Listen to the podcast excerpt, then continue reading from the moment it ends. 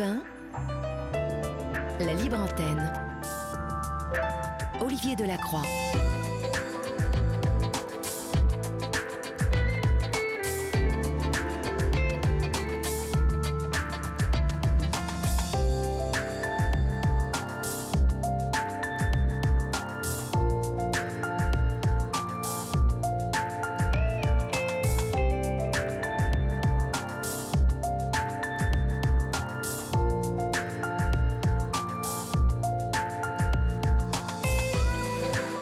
Bonsoir à toutes et à tous. Je reprends un peu ma voix suave euh, et euh, ma douceur pour euh, vous inviter, chers amis, chez vous, puisque vous êtes sur la libre antenne et je vous souhaite la bienvenue chez vous, car vous le savez, cette émission, c'est la vôtre. Vous y êtes celles et ceux qui vous racontez et qui nous racontons vous, enfin, vous vous racontez et nous vous écoutons. Euh, pour nous joindre, vous le savez, vous pouvez composer le 01 80 20 39 21, nouveau numéro du standard d'Europe 1.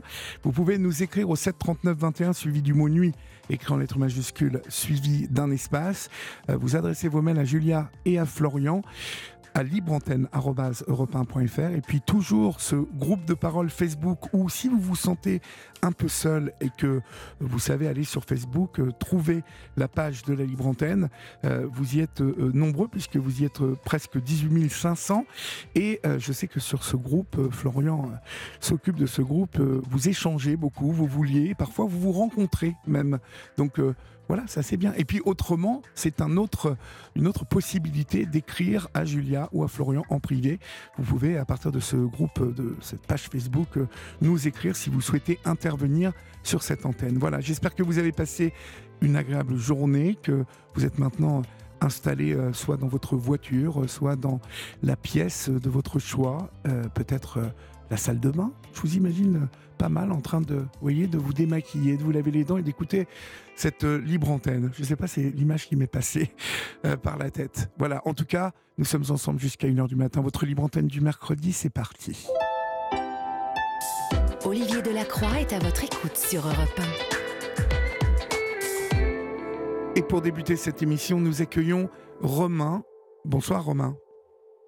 Bonsoir Olivier. Bonsoir je suis Romain. Très heureux de vous reparler. Alors moi aussi, je vais euh, recontextualiser, hein, Romain, la discussion, le début de discussion que nous avons eu hier soir, euh, car euh, voilà, on a été interrompu par le temps. Il était une heure du matin et nous avons été obligés de, de couper notre discussion. voilà, vous avez vécu pendant 15 ans avec votre compagnon. vous avez eu des jumeaux avec ce compagnon. et puis vous vous êtes euh, séparés il y a trois ans euh, Non, vous vous êtes séparés il y a plus de temps, hein, puisque vous m'aviez appelé il y a trois ans déjà. Non, non, on s'est séparés il y a trois ans. Ah, donc vous vous êtes séparés il y a trois ans, et vous nous expliquiez que depuis votre séparation, votre compagnon, même si la garde entre vous était bah, finalement assez équilibrée, puisque c'était une semaine, les enfants allaient une semaine chez vous et une semaine chez votre votre ex-compagnon, euh, votre ex-compagnon finalement ne, ne, cessait euh, bah, de, manipuler euh, les enfants, en tout cas de faire en sorte que les enfants aient du mal à s'adapter à votre maison, à votre compagnie, que c'était compliqué. et voyant cela, vous avez bien fait de faire le nécessaire pour, il y a quelque temps, vous me direz combien de temps, parce que je ne sais pas si on l'a évoqué, mais euh, il y a quelque temps, être reconnu comme papa euh, au même titre que votre ex-compagnon, puisqu'on sait que dans la parentalité, l'homoparentalité, comme on l'appelle, euh, il y a toujours l'un des deux parents qui peut être bah, désavantagé, hein, puisque au début, il faut bien déclarer un parent. C'est un peu le. La loi a avancé là-dessus, Romain, où il me semble qu'il y a eu des avancées de la loi, non? Euh, alors non, euh, enfin il y a, il y a peut-être plus de facilité pour reconnaître euh, des actes de naissance étrangers avec deux papas ou deux mamans, mais euh, mais oui, il y a un peu plus de facilité. Mais on peut pas en France sans acte de naissance étranger, on peut pas en France comme ça arriver et, et avoir deux papas sur un acte de naissance. D'accord, parce que je, ne me souvenais plus, mais il me semblait que pour tout ce qui concernait ce type de naissance. Je ne sais pas pourquoi. la, loi, la loi avait un peu évolué justement pour éviter ce désavantage pour l'un des deux parents. Mais on, regardera, euh, peut-être Julia va regarder sur Internet. Moi, il me semble qu'il y a eu une loi qui est passée l'année dernière, mais bon, on, verra ça. En tout cas, euh, vous avez bien fait de vous faire reconnaître comme, comme père à même titre que euh, votre compagnon, votre ex-compagnon. Et ça ne n'empêche pas de vous mener la vie dure, donc, avec les enfants surtout. Et nous avons été coupés hier soir, alors que vous alliez nous, nous évoquer donc votre passage devant le juge des affaires familiales. Hein, euh, euh, pourquoi d'abord euh, Pourquoi être être venu devant ce juge et avoir finalement choisi d'aller devant un juge vu que ça se passait mal, je suppose? En fait, c'est ce qui est un peu amusant à moitié, c'est que nous avons tous les deux lancé une demande euh, presque simultanément pour, pour euh, avoir une, audience auprès du, du juge des affaires familiales. Euh, la, la, la, raison pour moi, c'était que on était, on n'arrivait pas à se mettre d'accord sur le choix de l'école où ils sont en primaire. On n'arrivait pas à se mettre d'accord sur le choix de l'école pour l'année prochaine. Et, et en plus, je souhaitais que le juge statue euh, d'une façon un peu plus claire sur euh, la garde des enfants. Oui. Euh, et mon, mon, ex, enfin mon, mon conjoint, parce qu'on est encore marié, mais lui, Votre mari, donc. oui, oui. lui, pour le coup, il a demandé aussi au juge une audience pour statuer sur l'école, mais il a aussi demandé l'autorité parentale exclusive. L'autorité parentale exclusive, d'accord. Oui. Ça, c'est une, c'est une déclaration de guerre. Euh, oui, et on ne peut pas demander plus fort que ça. Mais oui, c'est bah le plus haut qu'on puisse demander. Alors je suppose si on que l'autorité parentale exclusive, euh, on a tout. Et il faut, il faut avoir quelques arguments de poids pour demander euh, une, une, telle, une telle chose. Donc je suppose que ça, euh, les arguments accompagnaient cette demande. Alors c'est là où c'était curieusement bien léger au début ça, le dossier de son côté. Euh, son, enfin, on a, il, avait, il se, basait sur un, un, article du Code civil qui, qui, qui, stipule effectivement dans cet article du Code civil que lorsqu'il y a une reconnaissance de parentalité euh, d'un des parents après l'âge de un an, eh bien le, le, le, premier parent, enfin le parent qui a été reconnu à, à la naissance, euh, peut euh, réclamer l'autorité parentale exclusive et qu'après bah, le juge des affaires familiales peut en décider autrement, mais cas, c'est une il est possible de demander ça. Donc, euh, il, il s'appuie principalement là-dessus à, l'origine. Euh, voilà, ce qui revient à dire que, voilà, comme si finalement n'importe quelle adoption euh, revient, euh, qui, a lieu après l'âge de un an, ça, voudrait dire que, pareil, un parent qui adopte après l'âge de un an, eh ben, il peut se voir, il pourrait se voir perdre l'autorité parentale exclusive sur la base de, ce, de, cet article. C'est un article un peu absurde, mais bon. Bon. ça, ça, ne serait pas le premier truc absurde que l'on voit dans la loi. Hein. Oui. Donc euh, il, faut, il faut bien évidemment se méfier. Alors heureusement, l'article mentionne quand même que le juge des affaires familiales peut en décider autrement. oui. euh, et, et, ensuite, euh, enfin, il, a, il avait aussi mis dans le dossier une première attestation de témoin du directeur de l'école euh, vraiment euh, à charge contre moi où oh euh, il, il, parlait de violence et d'humiliation. Le directeur de, de l'école Oui.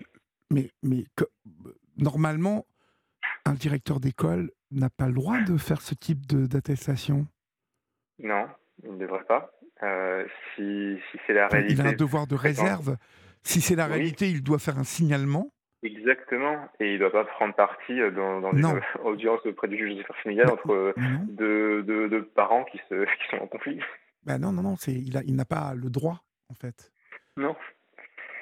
Eh, mais il l'a fait, euh, pourtant, et, euh, et parce que, en fait, euh, enfin, fondamentalement, je, mon ex m'a tout fait pour mettre le directeur dans la poche et pour me le mettre à dos surtout. Il a.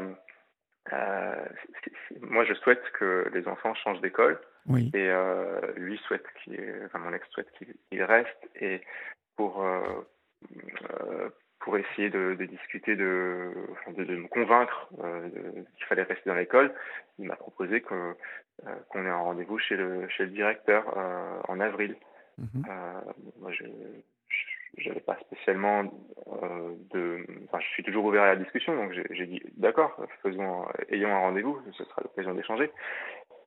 Ce rendez-vous a été un piège total parce qu'avant le rendez-vous, j'ai appris pendant le rendez-vous, mon ex a raconté des histoires invraisemblables. Enfin, il, a monté le directeur contre moi en lui en lui rapportant euh, des propos que j'avais tenus euh, sur les enfants à l'école et qui impliquaient le directeur. les enfants se plaignent de, se plaignaient de, différentes choses. Euh, bon, je lui avais répété à mon ex quelques scènes dans lesquelles les enfants se plaignaient du directeur. Mais ça, s'arrêtait là, enfin, il n'y avait pas grand-chose. Je rappelle que, que vos, vos, enfants sont des jumeaux et qu'ils ont 9 ans. Hein. Oui, oui, oui. Et donc, euh, le directeur a, m'a attaqué dans l'entretien en disant mais euh, vous dites des choses dans mon dos, vous, me dites, vous faites de la diffamation, euh, vous racontez ceci et cela, ça, n'a, ça n'est jamais arrivé, etc. Donc je me suis dit mais de quoi il parle? Pourquoi il parle de ça? Donc j'ai compris qu'il avait été voilà il avait été monté contre moi Bon, donc c'était, euh, je voulais absolument pas rentrer dans aucun conflit avec lui, euh, mais voilà, il, avait monté contre moi euh, des histoires que que les enfants me racontaient, bon, mais qui qui n'étaient pas franchement très très graves. Et si ça avait été grave, je aurais parlé au directeur moi-même, mais bon. Bref, il s'est senti attaqué, et donc le directeur a voulu contre-attaquer. Et donc il m'a dit à ce moment-là dans l'entretien, ah d'ailleurs, vous savez, je vais vous le dire, euh, les enfants se plaignent euh, depuis longtemps, euh, beaucoup de problèmes avec vous. Ah bon?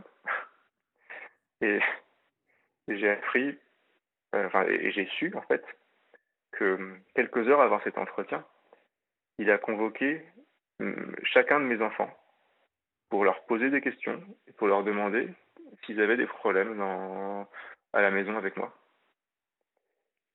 C'est inadmissible hein, comme comportement. Bah oui, oui, mais c'est horrible. Oui, c'est horrible. horrible. Bien sûr que c'est horrible.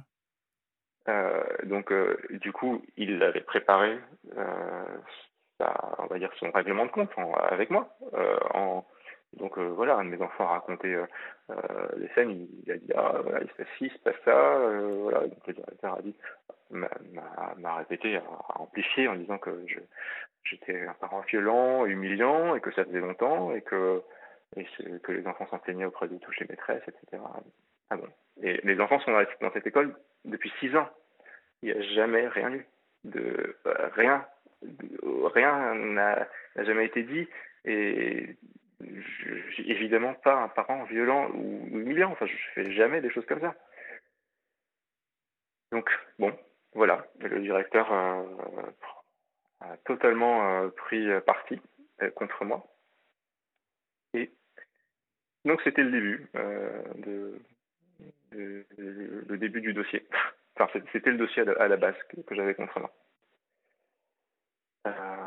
et le problème, c'est que, bah, comme c'était une audience à bref délai, euh, j'ai eu euh, l'assignation euh, simplement deux semaines avant l'audience parce que le délai était court. Oui, et vous ne vous attendiez pas vraiment à ça, je suppose? Non, je m'attendais pas à ça, bien sûr. Alors du coup, je trouve que moi j'avais aussi préparé une audience pour la même raison, enfin pour pas pour, pour me défendre d'attaque, mais bon, en tout cas pour pour parler de la garde et pour l'école. Et donc finalement ça, ça, tombait bien, j'avais déjà préparé quelque chose. Donc on a du coup on a sur les deux semaines, on a pris euh, avec mon avocate une semaine pour répondre à, tout ça. Donc on, a répondu à tout ça avec euh, des témoignages, euh, de, du coup d'autres maîtresses qui, disaient que j'étais un parent impliqué, enfin bref, qui parlaient de moi comme un parent qui, s'occupe bien des enfants.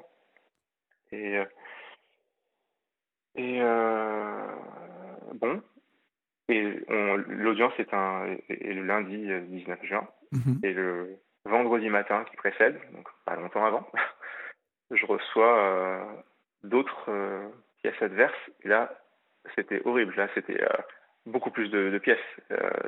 tout, tout y passait. donc j'étais complètement là dans, dans, toutes ces pièces. J'étais un parent totalement violent et maltraitant, avec notamment euh, en plus du directeur qui avait déjà témoigné, euh, deux autres, deux éducatrices qui ont témoigné. C'est une école privée hors contrat, donc je ne peux pas dire c'est des enseignantes, ou, enfin c'est pas des, des, maîtresses, bref, euh, ce sont des éducatrices. C'est type Montessori ou, ou, sont vos enfants, non? Je, je, vais faire attention à ce que je dis parce que oui, mais est-ce que c'est comme vous dites que c'est une école hors contrat, c'est de, de, de, cette nature-là, l'école? Oui, oui. D'accord, ok. Donc oui, ce sont des, des, des, membres de l'équipe de l'équipe éducative donc de cette école qui ont témoigné contre vous. D'accord. Et qui ont dit à peu près la même chose euh, que le directeur. Bon, ok, super. Enfin voilà, la même chose. Euh, et plus, euh, je, je, vois dans ce, dans ce, dossier une attestation d'un psychologue et une audition d'un de mes enfants à la gendarmerie. Dans cette attestation de psychologue, mes enfants voient, euh, depuis qu'on s'est séparés, quelques mois après, je, les ai emmenés voir une psychologue. Et donc, euh, moi et mon ex, on, les emmenait régulièrement voir une psychologue jusqu'à la fin de l'année dernière. Euh, ensuite, on a, donc ils y allaient une fois par mois. Et puis on ça, c'est d'un commun accord, je suppose, tous les deux, vous avez décidé d'emmener vos enfants alors, euh, non, euh, c'est moi au, départ qui ai été à l'initiative de ce suivi psychologique. D'accord. Euh, et puis, il, a, il, a, il, enfin, il a contribué, mais il n'a jamais été très, très fan, mais il y allait pour, pour un peu surveiller ce qu'il disait. Et pourquoi, en fait? Parce que vous estimiez que vos enfants étaient perturbés par, oui, oui, oui, oui, parce que la, depuis le début de la séparation, les enfants souffraient, euh, étaient en souffrance. C'était difficile pour eux. Oui, Ils étaient dans un conflit de loyauté euh, dès le début. Oui.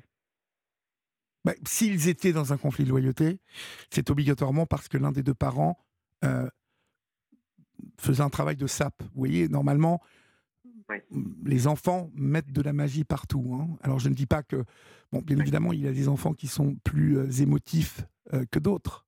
Moi, je me souviens que quand j'avais 9 ans, l'idée que mes parents se séparent euh, était quelque chose qui m'angoissait beaucoup. Euh, donc, peut-être aussi, il y a une partie de cette émotion qui est liée à la séparation uniquement. Hein. Euh, qu'en dites-vous Mais Non, pas vraiment.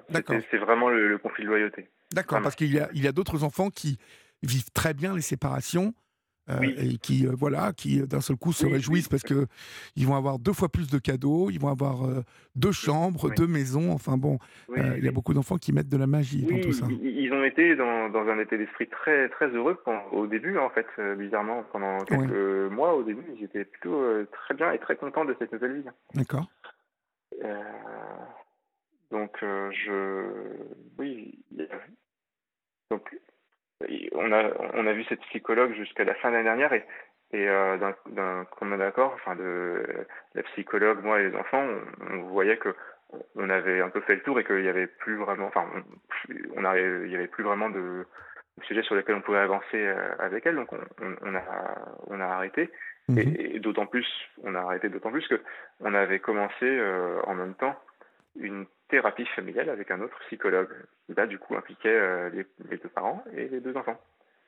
Euh, euh, voilà, j'avais ce, ce, travail qui, avait commencé en fin d'année dernière aussi. Et, voilà, bizarrement, et, de façon secrète, en mai, mon ex emmène un de mes enfants chez un nouveau psychologue. Et trois séances. J'ai découvert ça dans. Sans, sans vous en parler Sans en parler. D'accord. Sans en parler, euh, avec euh, interdiction que de, disait mon fils, interdiction que, mon fils m'en parle. Et euh, le but de cela, ça a été d'obtenir une attestation contre moi. Le psychologue a, pas fait, a pas juste, a pas constaté juste qu'il y avait eu des rendez-vous. Il a dit, il a fait une attestation à charge contre moi. D'accord. Ce qui est aussi extrêmement grave de faire ça. Bah oui, c'est. non, mais je veux dire, au bout de, même me dit... au bout de trois séances, vous voyez, euh, trois séances normalement chez le psy, c'est euh, entre 30 et 40 minutes. Euh, quelle, quelle, attestation ce psy a-t-il bien pu faire contre vous en trois séances? Enfin, c'est... il, est, il, a, il a un pouvoir de manipulation quand même assez dense, hein, votre, votre conjoint. Oui, oui, oui. Oui, et, et, et, puis, comme je vous disais, ça s'est pas arrêté là, parce qu'il y a eu cette. Il a emmené un de mes enfants euh, se faire auditionner en qualité de victime à la gendarmerie fin mai. Oh euh, pour encore à, alimenter son dossier de violence et de maltraitance. Oui, donc, euh, alors, il, il, s'est persuadé de ça Il croit à ce qu'il fait Ou il sait très bien que tout ça n'est que euh, pure invention de, oui, votre ex. Ben oui, c'est euh, non, il sait très bien que c'est très bien ce qu'il fait. D'accord. Il a. Non, mais vous savez, il y a des gens qui euh, créent des choses de toutes pièces et qui finissent par y croire. Non, non, non, il pas. Non, c'est pas du tout ça. Lui, il est tout à fait calculateur. C'est quelqu'un qui, qui est pervers narcissique. Donc c'est très dur. Euh, les enfants sont totalement sous, emprise. Euh, c'est tellement. Oui, oui, je, comprends. Il, il, a, il a tout à fait calculé ça. Il, il a, il a prétendu devant, la, devant la, juge que tout d'un coup, il a ouvert les yeux en mai sur tout ça. Que tout d'un coup, la parole s'est libérée. Ah bon? Mais euh, ça fait. Euh, a vécu 15 ans ensemble et 6 ans ensemble euh, jusqu'aux 6 ans des enfants, enfin 15 ans ensemble et puis jusqu'aux 6 ans des enfants, des enfants, on était ensemble. Euh, et il ouvre les yeux 3 euh, ans après la séparation. ah bon? Je vous, je vous, dirais, moi, ce que je pense du comportement que vous devez adopter, hein, mais je, vous, je, vous, laisse aller jusqu'au bout. Oui. Et, et, alors, bon, comme on a reçu tous ces, ces, vraiment diffamatoire et horrible le vendredi matin pour une audience du lundi, ben, il y avait pas beaucoup de temps pour préparer tout ça. Mais, euh, mais, on, on, s'est défendu quand même. Euh, et on je trouve bien défendu. On a répondu en 24 heures. Euh, vraiment, mais on a répondu sur tous les points avec mon avocate. Et bon, donc l'audience, je sais pas trop dire comment elle s'est passée. Enfin, je, je c'est dur, difficile de juger, mais euh, évidemment, la partie adverse a, a demandé le, rejet de mes pièces en défense parce que ça arrivait trop tard. Bah, en vous communiquant ça le vendredi, c'est sûr que. Bah oui, c'est sûr que euh, soit je, je, suis muet, je peux pas me défendre, soit je me défends et les pièces arrivent trop tard. oui. Voilà. ça c'est une technique encore. Je, je suis sûr qu'ils avaient calculé leur coup parce que tout ce qu'ils avaient dans leur dossier, euh, tout ce qu'ils ont sorti dans leur dossier le vendredi matin, c'était des pièces qui avaient été produites, qui sont datées de mai. C'est pas des, c'est des choses qu'ils auraient pu donner dès le début, euh, le 1er juin, quand, quand, ils ont fait le premier dossier. Non, non, ils ont gardé tout ça sous le coude exprès pour le sortir à la dernière minute. Et un truc bien, bien méchant. C'était, c'est diffamatoire, c'est calculé, c'est, c'est dur. Et, Comment vous avez encaissé tout ça, vous? Ben, J'étais un peu. j'étais euh, sous le choc, mais, mais j'étais aussi euh, dans, dans un peu le, le, le devoir de, de, faire quelque chose et de me. J'étais. J'ai passé mon temps. Euh, j'ai passé du coup 24 heures le vendredi à, travailler mon dossier pour me défendre. J'étais complètement dans la tête dans le guidon pour me défendre. Et, et après, après l'audience, j'ai soufflé et je me suis dit Bon, euh, ça va, on va pouvoir souffler un peu et le, on aura le, résultat le, le, 10 août. Donc je me suis dit, bon, ça va, on a un peu de temps pour souffler. Oui. Et en fait, non, on n'a pas beaucoup de temps pour souffler. Euh, ça va arriver très vite. Ça va arriver très vite. Oui, ça arrive très vite, mais deux jours après l'audience, et ça j'ai appris ça du coup cette semaine, deux jours après l'audience, eh bien, paf, encore, il emmène l'autre, mon autre fils à la gendarmerie pour, euh, à oh nouveau, pour que témoigne. Mais je veux dire, mais ça s'arrête jamais. Mais qu'est-ce qu'il raconte aux, gendarmes? Qu'est-ce qu'il fait raconter à votre enfant? Parce que c'est grave d'emmener un enfant chez les gendarmes. Oui, oui. euh, alors, il, il leur, euh, il leur a mis dans la tête euh, des, le fait que je, je, je les maltraitais quand ils étaient petits, quand on était euh, encore ensemble. Il leur a mis dans la tête que j'étais quelqu'un de, de méchant. Et donc, il leur a dit, mais oui, regarde, il a fait ci, il a fait ça.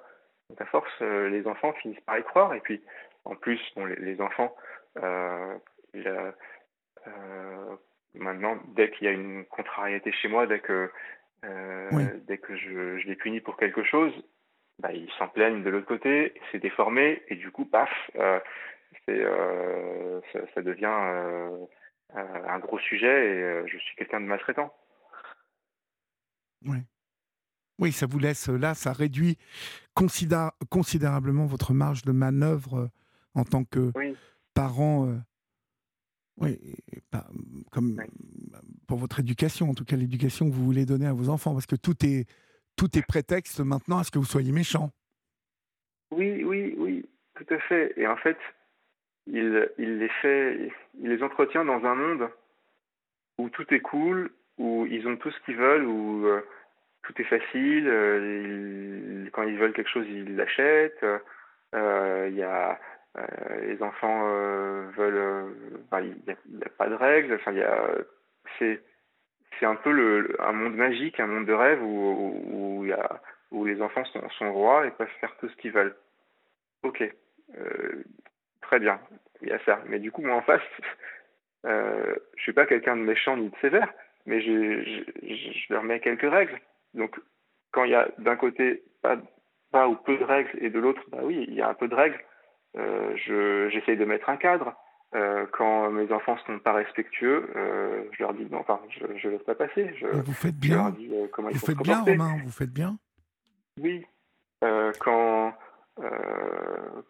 quand mes enfants se mettent en colère, bah, je, bah, je, bah, je, je gère leur colère et puis voilà, je, enfin, ils ont, ils ont des émotions. Bon, je, je suis pas, je suis pas méchant avec eux, mais euh, oui, je, je peux les gronder quand, quand ils dépassent euh, les bornes. Mais je les gronde comment? Je les gronde euh, oralement.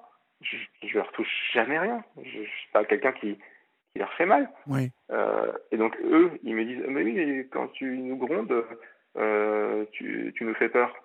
Et, l'autre papa, il, il nous gronde pas. Ok, Ah oui, bon, oui, bah oui. Bah, d'accord. Je vois Euh, parfaitement. je- Je vois parfaitement. De toute je façon, je gronde, suppose coup, que je suis je suppose que toutes celles et ceux qui vous écoutent ce soir voient parfaitement euh, dans, dans quel, euh, sur quel terrain glissant il vous entraîne. Oui.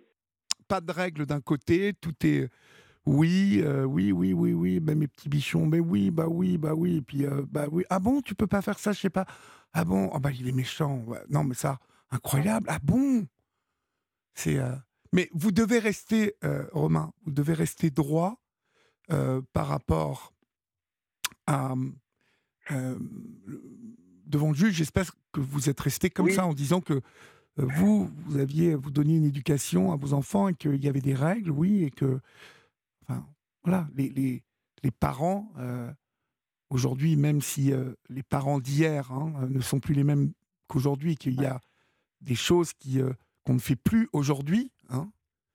ce que je veux dire par là, c'est que il y avait des martinets à la maison avant, on prenait des fessées, Ouais, euh, vous voyez, ça, ce sont des choses qui ont disparu, et c'est plutôt bien. Euh, Mm. mais euh, il faut continuer d'éduquer les enfants et, et- et- et- et leur mettre des interdits et, bien évidemment, bien évidemment, leur expliquer ce qui est bien et pas bien et, parfois, oui, le- les réprimander, parfois les, les punir euh, quand ils ont fait une bêtise ou quand ils ont été méchants ou irrespectueux ou quand ils sont mal élevés. Euh. Parce qu'à passer tout à des enfants, ça en fait des enfants mal élevés. hein. Ça, c'est clair Bah et oui. net. Oui. Moi, je- je- Euh, à, chaque, fois que je récupère euh, chaque semaine, il y a déjà beaucoup d'émotions compliquées à gérer pour oui, eux. oui, vous m'avez dit. Et, et ils sont très. Ouais, c'est, c'est, dur. Est-ce que vous avez senti puis, que le juge euh, gobait tout ce qu'on lui racontait C'est, très c'est difficile à dire parce que euh, malheureusement, euh, euh, la juge était, avait beaucoup beaucoup d'affaires ce jour-là. Oui. Et, comme d'habitude. Hein. en audience. Bah, je, ouais, je sais pas. Mais nous devions passer en audience à 11h30 et il y avait tellement d'affaires qui étaient qui ont pris du temps ou plus que prévu, je sais pas, et que du coup on, a, on est passé deux heures plus tard et euh, elle, nous a, enfin on voyait bien que elle nous le disait hein, que elle n'avait pas beaucoup de temps. Elle a pris quand même du temps, mais elle était pressée et euh, l'audience a, a, duré, je pense, une demi-heure. D'accord. Ce qui est pas rien, mais mais elle était pressée et pressante. Donc, on, bon, le vous avez pu parler Vous avez pu parler Oui, j'ai pu parler, j'ai pu parler, mais bon, elle nous, à chaque fois qu'on parlait, elle nous disait bon, il faut faire court. Euh, je, je, la comprends parce que elle, elle, enchaînait, elle avait même pas presque de pause déjeuner pour enchaîner après sur sa session d'après-midi. Donc c'était, un peu difficile euh, pour elle. Donc c'est difficile pour moi de, de savoir euh, comment elle a pu recevoir ce qu'elle a entendu. Déjà, vous êtes tombé sur une juge sympa, hein, parce que généralement, euh, j'ai vu des, audiences où les parents n'avaient pas le droit de parler. Ça n'était que les avocats qui devaient parler. Oui. donc, euh, oui, elle nous a laissé parler. Et, et, vous avez vous avez eu quelle attitude? Vous êtes resté vous êtes resté dans cette posture de parents éducants qui, qui bah, mettaient des règles? Oui, vous avez dit que vous mettiez des règles et que ça n'était pas de la maltraitance, mais mais juste une éducation, des règles? Qu'est-ce que Qu'avez-vous eu le temps de dire? J'ai pas eu le temps de, parler euh, de ça. Euh, j'ai, euh, plutôt été questionné sur. enfin, j'ai eu le temps de, parce qu'elle m'a questionné forcément sur ses, sur ses violences et maltraitances.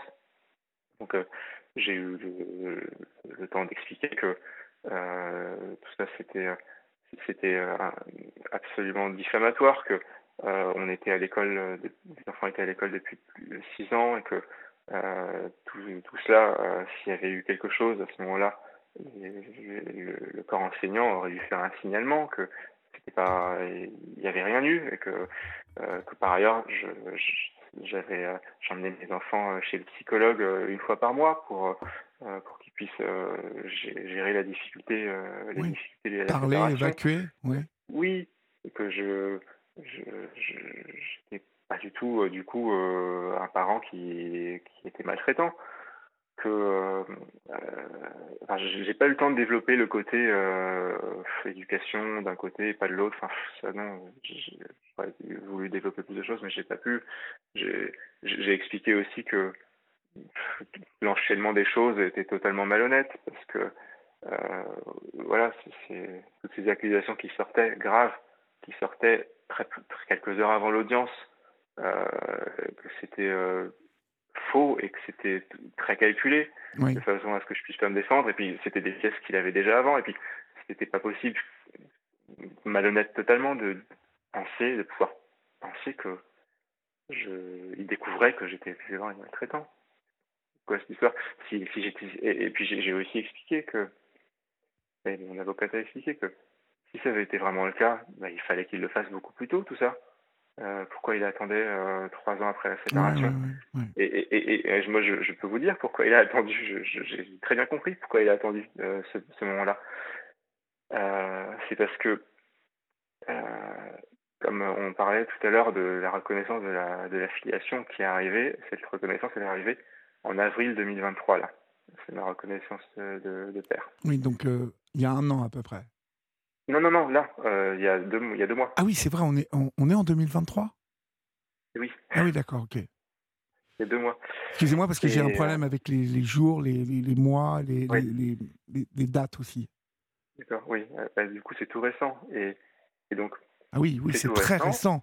Donc tout à coup, il s'est senti menacé dans. Mais non, non, je ne pense pas. Je pense que tout à coup, il s'est dit que c'était le bon moment ah pour réclamer l'autorité parentale exclusive et s'il n'avait pas euh, euh, eh bien, la garde exclusive à base de dossiers de maltraitance et puis, et puis demander une pension alimentaire euh, de 900 euros par mois. Excusez-moi, mais enfin, je trouve que au niveau du timing, il n'a pas vraiment spécialement bien joué les choses. Hein. Non. il, aurait, été beaucoup plus puissant devant un juge et donc devant la loi, surtout, parce que le, la problématique de, de, la parentalité, de, de l'homoparentalité, souvent les, problématiques que, j'ai eues depuis 4 ans sur cette antenne étaient liées justement au fait de, parents qui, bah, bien évidemment, amour, rencontre, histoire d'amour, mariage ou, ou Pax, et puis, et puis dans l'amour, dans les jours qui filent et le temps, et ben le parent qui n'a pas pensé à, à, faire les démarches que vous avez faites vous, eh bien se retrouve le jour où il y a une embrouille, mais il se fait pilonner par le parent qui, qui, est officiel donc. Et là, je vous je vous dis pas la loi la loi est la loi, quoi. C'est-à-dire que vous n'existe le, parent euh, qui n'a pas reconnu, euh, enfin qui n'a pas eu le temps encore, n'existe pas. J'ai eu des témoignages sur cette antenne de personnes qui n'avaient plus vu leur enfant depuis 3, 4, 5, 7 ans. Alors je, pense que, que lui, il l'a pas fait parce que s'il avait, euh, il aurait pu le faire effectivement depuis qu'on ah est oui. Oui. Il l'a pas fait parce qu'il veut le beurre et l'argent du beurre. C'est-à-dire, il voulait à la fois avoir l'autorité parentale exclusive. Et la pension. Sur la base de. Et, l'argent, oui, et la pension, parce que s'il s'il avait fait avant, bah, il aurait pu avoir l'autorité parentale exclusive, mais comme je n'étais pas le père, du coup, euh, comment me demander une pension alimentaire? Pas possible. Oui, oui. Et donc là, c'est clair, c'est clairement ça. Il est, il est sûr de son fait. Il demande l'autorité parentale exclusive, il pense qu'il va réussir, et puis s'il n'y arrive pas, il fait un dossier de maltraitance et il demande euh, la garde exclusive, Euh, et, de sorte qu'il aura de toute façon les enfants. Euh, et puis, et puis maintenant que je suis le père, et eh ben, il peut prétendre à une à cette, euh, à cette pension alimentaire. Et ça, en fait, il me l'avait dit dès le départ.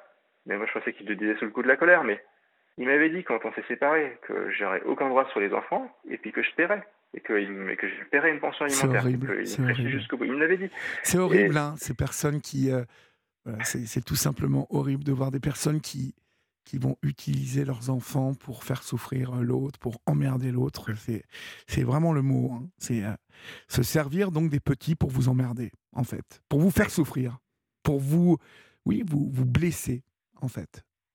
C'est pour se venger, oui. Pour, se, venger, de quelque chose, je ne sais pas quoi. Vous, vous le savez sans doute, euh, parce que vous le bah, connaissez. Pour se venger du fait que j'ai été l'initiative de la séparation, rien de oui, plus. Oui, oui, vous avez le droit. Il n'y a rien eu de plus, hein. juste j'ai été l'initiative de la séparation, il n'y a pas eu d'autre histoire, on s'est séparés, euh, on n'avait personne, je me suis pas séparé pour, parce que j'avais quelqu'un d'autre, hein. on s'est séparés juste parce que j'en pouvais plus, j'ai tout fait et, et il ne me l'a jamais pardonné. Et c'est la vie. Euh...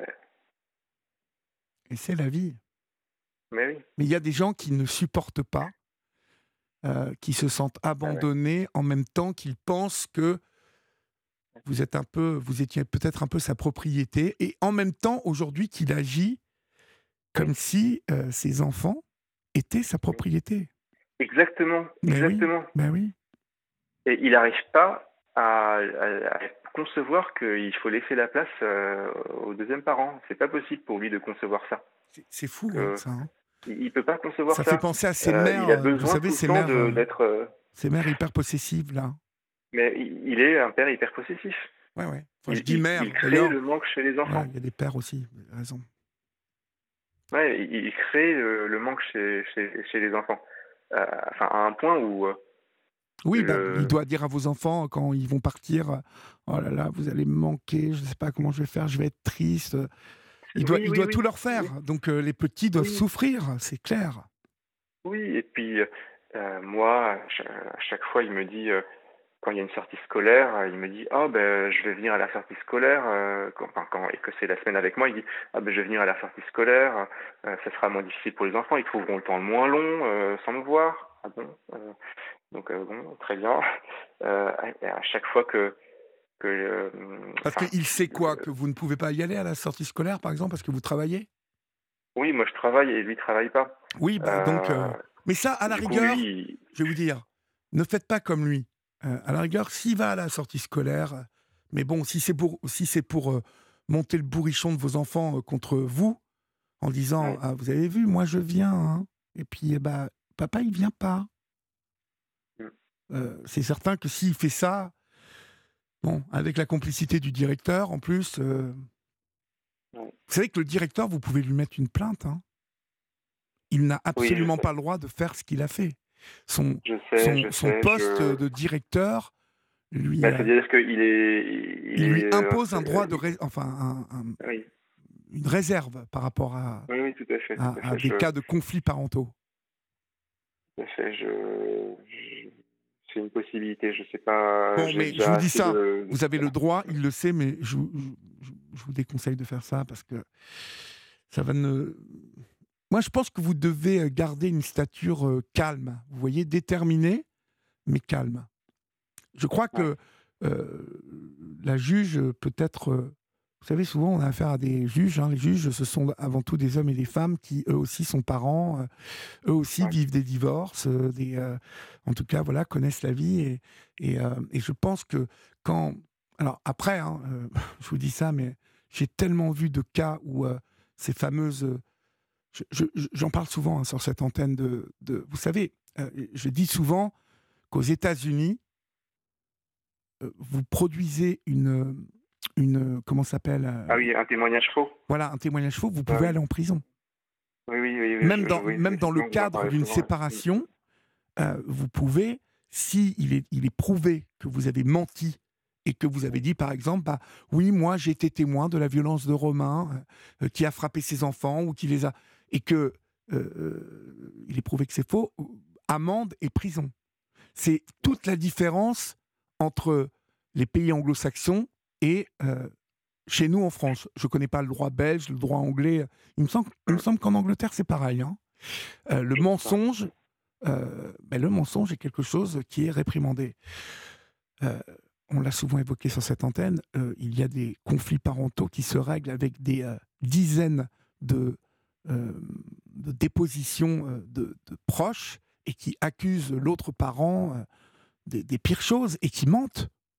Et parfois, eh bien, il y a des juges qui n'ont pas le temps, bien évidemment, d'investiguer, donc euh, euh, qui se fient à ces, dipo- à ces dépositions et ça peut marcher. Ah oui. Moi, j'ai un, un- un copain très proche, hein, je vais vous dire, qui est musicien professionnel euh, et qui en a été euh, victime, alors que c'est lui en plus qui nourrissait sa famille, qui, bah, qui, qui faisait vivre la maison. hein. Et puis, madame a décidé euh, de. Ah, tu veux qu'on se sépare? Bah, Je vais aller habiter à 1000 km, moi, j'emmène nos enfants. Bah, je vais vous dire, hein, c'est elle qui a eu raison. Parce qu'elle avait amené euh, euh, 10 attestations faisant de cette personne euh, quelqu'un de violent, quelqu'un de colérique, quelqu'un, alors que je connais ce garçon, euh, qui, est- qui est plus, euh, enfin voilà, qui est un, doux, un, papa gâteau, et surtout quelqu'un qui n'est pas méchant et pas tordu. Donc voilà.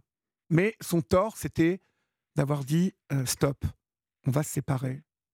Voilà, Ouais. je t'aime plus. Tout simplement. hein. Mm. Et alors le je t'aime plus, il n'est pas passé. Et le je, Non. le je t'aime plus, il s'est transformé, en tout cas, il a eu le, le pouvoir d'un, poison qui a rendu cette femme. euh, ça l'a mis en colère, euh, ça l'a. Voilà. Et il y a des personnes comme ça qui n'ont plus qu'un but, c'est de détruire l'autre, de Oui, faire oui, mal à l'autre. Voilà. Ouais, ouais. Coûte que Il, coûte. euh, c'est c'est ce qu'il fait. Il veut m'effacer de la vie euh, des enfants. Il fait tout ce qu'il peut pour m'effacer de la vie des enfants. Quand on. La première rentrée scolaire, quand on s'est, euh, suite à notre séparation, donc, euh, c'était en septembre 2020, il a.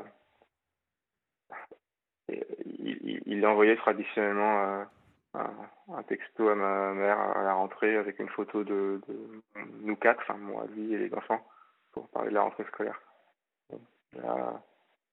Sans, sans gêne, il a envoyé une photo euh, de lui, de son nouveau compagnon et mes deux enfants en lui parlant de voilà, la rentrée s'est bien passée.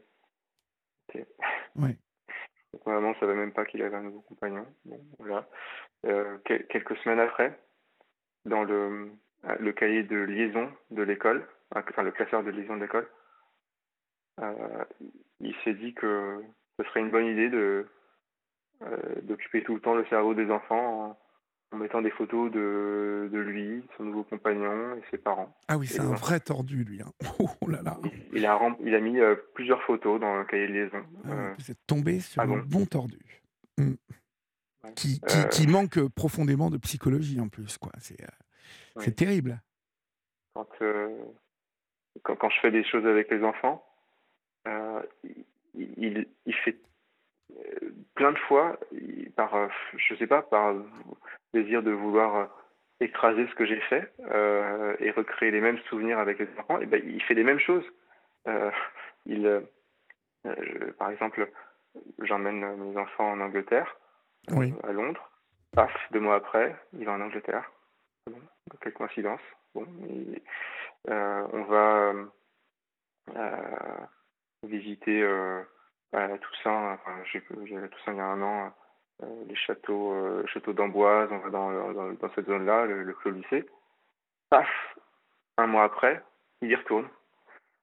On va voir le film Astérix à la sortie au cinéma paf, la semaine suivante, il y retourne avec eux. Ah ouais, d'accord. Il n'a pas, beaucoup, pas beaucoup d'imagination, hein Non, enfin, il fait d'autres choses, mais plein de fois, il fait les mêmes choses que moi.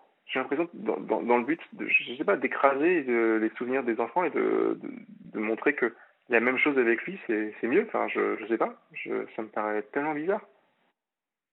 Je, m'en fiche qu'il fasse, euh, qu'il aille euh, là où il veut. Enfin, mais euh, qui fasse la même chose que moi, je Je me dis, mais c'est. Quel est le but? Quel est le but de, pour des enfants de refaire deux fois la même chose? Euh, euh, C'est pénible. Voilà. Oui, c'est incroyable. il, me déteste à un point où euh, un de mes enfants avait son, son doudou qui passait d'une maison à l'autre parce que c'était son voilà il, avait besoin de son doudou, Ah oui. et bon une fois euh, bah, on l'a oublié euh, à la maison et euh, il partait dans notre maison et on s'est aperçu le dans l'après-midi et j'ai proposé à mon ex de le lui apporter et il veut absolument pas que j'aille dans sa maison même que je reste à la grille euh, les portails à l'extérieur, absolument pas. Donc ça, je, je, le savais, mais euh, là, pour le coup, pour le doudou, je, dis, bah non, mais je vais passer quand même, c'est important. Il me dit, non, non, laisse-le à l'école, je le récupérerai demain.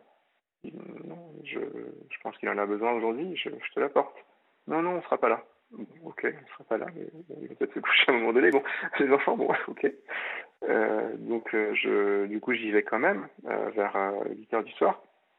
Et et il voulait absolument pas que je reste là, donc j'ai attendu 20 minutes. Et lui, avec les enfants, il a attendu le même temps dans la voiture, garé à deux minutes de là, parce qu'il voulait surtout pas me croiser. Il voulait surtout pas me croiser devant la maison. Vous, êtes, euh, malheureusement, je vais vous dire, Romain, vous êtes euh, face à un hystérique, en fait. Et, euh, et c'est très malheureux, mais en même temps, il va vraiment falloir vous, vous armer et surtout vous méfier. On va marquer une pause et laisser passer l'info sur Europe 1. Et puis, euh, on se rejoint dans quelques minutes, Romain. Vous restez en ligne, d'accord? Merci. À tout de suite. Il est minuit passé de 6 minutes. Euh, et si vous nous rejoignez maintenant, chers amis, vous êtes euh, sur Europe 1. Et c'est votre libre antenne. Nous sommes ensemble encore jusqu'à 1h du matin, donc vous pouvez euh, composer le 01 80 20 39 21, numéro non taxé, euh, inclus dans votre forfait. C'est ce qui a changé hein, quand même, vous voyez. Donc euh, c'est bien ça. Nous sommes avec Romain, Romain qui vit un peu l'enfer, hein, en tout cas ce qui peut ressembler à un petit enfer avec son ex-mari, qui même si euh, ils sont encore mariés euh, lui fait l'enfer avec euh, les jumeaux qu'ils ont eu ensemble, âgés de 9 ans. la prochaine étape, donc Romain, c'est le, 10 août, donc ça va arriver très vite, hein, c'est dans un mois, un peu plus d'un mois. le, la juge va rendre donc un, verdict. à la fin de, votre passage devant cette juge, euh, il, a, demandé la garde exclusive, euh, en tout cas le, les droits parentaux exclusifs. Il a continué sur cette euh, lancée-là ou pendant l'audience, ça s'est un peu apaisé? Il a continué hein, pendant l'audience. ils ont demandé l'autorité parentale exclusive et s'ils ne l'avaient pas, ils ont demandé la garde exclusive. Et, non, non, c'était totalement malhonnête euh, pendant l'audience. Et, votre avocate a joué, euh, votre avocate a quand même joué l'indignation. Enfin, s'est étonné d'une telle. D'accord. Oui. ok. Parce que c'est. Mais c'est la porte ouverte à tout, hein, en fait. Je, me disais pendant les infos, je réfléchissais, mais je me disais, aujourd'hui, n'importe qui peut, euh, en tout cas, vous voyez, aujourd'hui, euh, n'importe quel parent peut déclarer ça, euh, accuser l'autre de violence ou, pire, hein, d'attouchement. Ou, et... Oui, en fait, je me disais, mais il reste plus que les violences sexuelles. Oui, mais ils savent, ils savent qu'il y a un devoir de, de protection, de précaution qu'ils doivent appliquer et malheureusement, dans ce type d'affaires, parce que vous, vous avez une conscience et une morale, et que vous n'osez pas faire ça, mais vous voyez, il y a des gens, comme votre ex, hein, qui n'ont, qui, qui, en fait, qui piétinent les règles, et qui piétinent la morale, et qui sont capables, voilà, de, de, de porter des accusations comme celle-là. Mais euh, ça se retrouve dans n'importe quel secteur de la société, ça. Vous avez affaire à des gens qui n'ont pas d'éducation ou de règles. Et tout à coup, vous vous retrouvez euh, un peu prise au piège parce que quand on a de l'éducation et, euh, quand on a une morale et quand on bah, on n'est pas fait de cette manière de se dire euh, on, va marcher sur la, sur la tête des autres pour y arriver ou faire des saloperies et dégommer les autres pour avancer.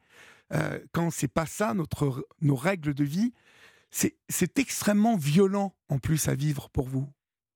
je trouve ce qui vous arrive. Et euh, mon conseil quand même, c'est que vous restiez euh, vraiment droit hein, et euh, que vous continuiez à, rester digne face à ça. Oui. Vraiment, c'est impératif. oui, mais ce qui me préoccupe, c'est comment ça peut s'arrêter. Enfin, je veux dire, il faut j'ai envie de faire quelque chose pour qu'il arrête d'impliquer les enfants là-dedans, mais il y va de plus en plus fort. Euh, il, avant, il, il, les impliquait beaucoup dans la procédure, il leur donnait beaucoup de détails, il, leur, il les questionnait sans cesse sur la garde, sur leur, le choix de garde qu'ils voulaient. c'est très grave ce qu'il fait, c'est très sérieux, c'est très grave. maintenant, c'est passé à un autre niveau, c'est euh, hop, on va voir le, un, un, psychologue, allez, on va faire, euh, on va aller à la gendarmerie. Je, je me dis, mais comment, comment ça peut s'arrêter? Je, je, ouais, oui, je comprends, je comprends. je sais pas. Mais est-ce que l'avocate a évoqué euh, ça devant la juge en disant que voilà, c'était de, jeunes enfants et que ce type de démarche euh, euh, pouvait abîmer ces enfants. Est-ce qu'elle l'a évoqué ça? On l'a évoqué, moi je l'ai évoqué, je ne sais plus si elle l'a évoqué, mais moi je l'ai évoqué. D'accord, mais c'était plus à elle de l'évoquer, vous voyez, c'est pas à vous.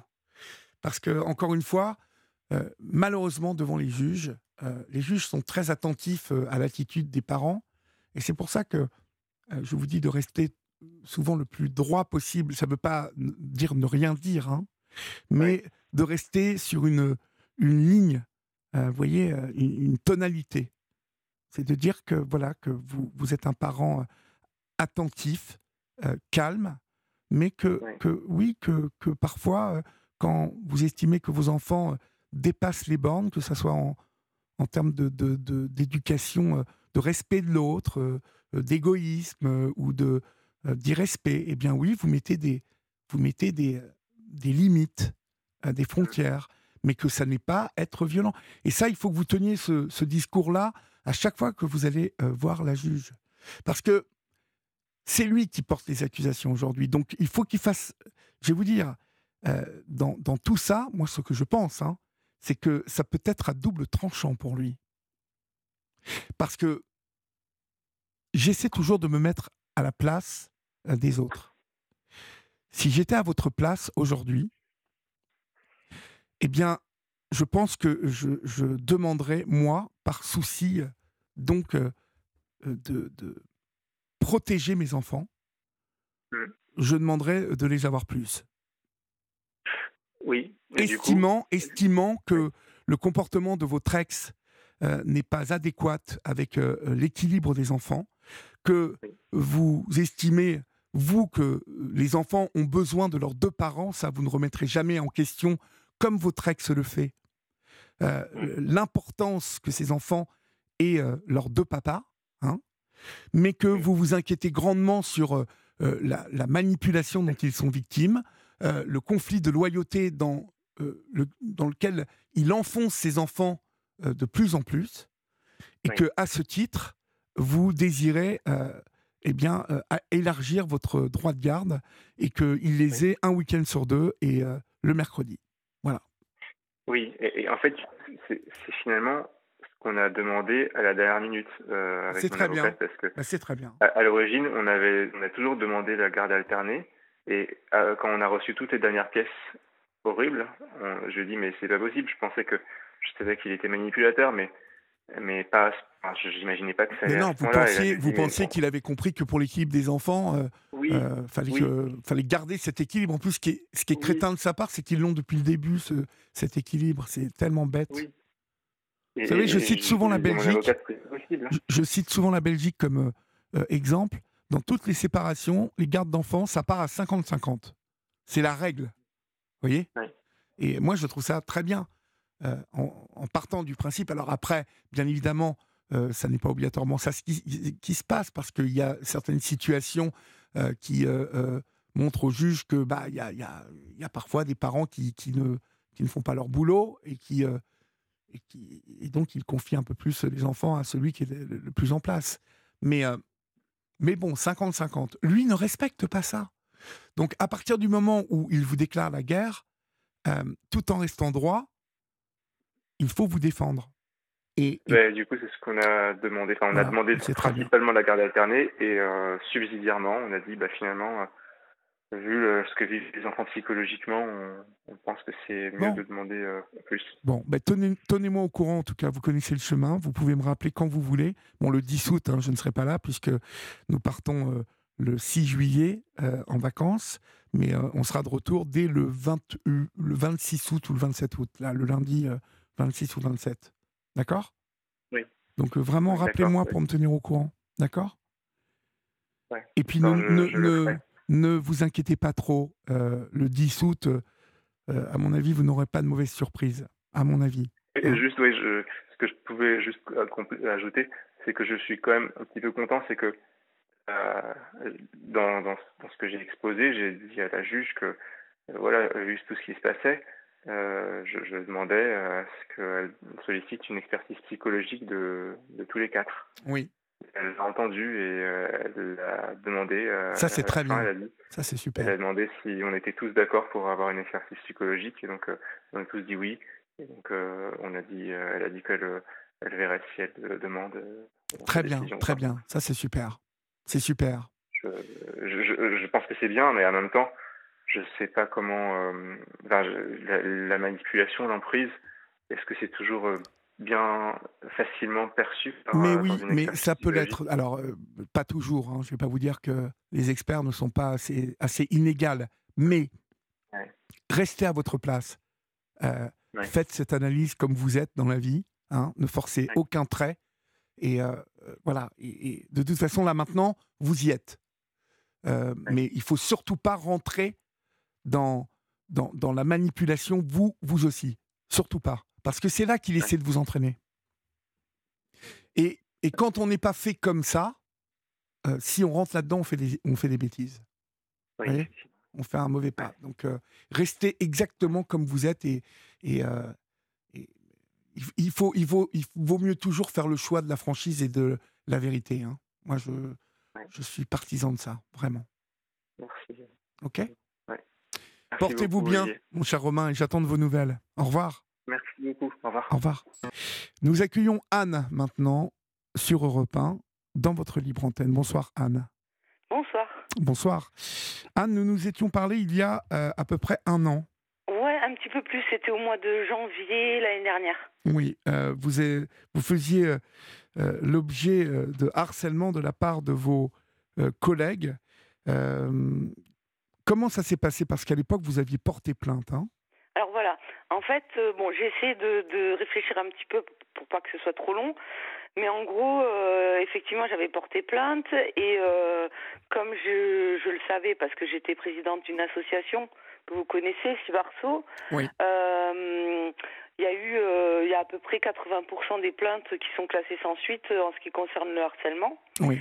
Et donc mon, mon avocate m'avait prévenu et m'avait dit mais c'est pas grave, on va se porter ce parti civil et euh, au vu du dossier, euh, il y aura une juge d'instruction ou un juge d'instruction qui s'en occupera et donc ça ça sera ça sera très bien.